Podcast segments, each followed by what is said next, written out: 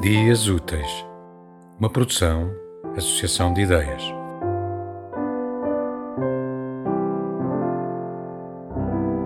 A casa é um incêndio interior, sem porta de saída de emergência.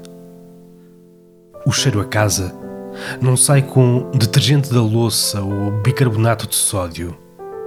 E a casa, se for uma cebola, vai fazer sempre chorar.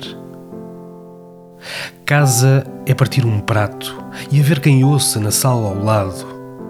É o cheiro exatamente igual, morno, a umidade, de todas as primeiras noites de solstício. O jarro de água nunca vazio, coisas proféticas, a suprema beleza das flores levitando sempre em cima da mesa.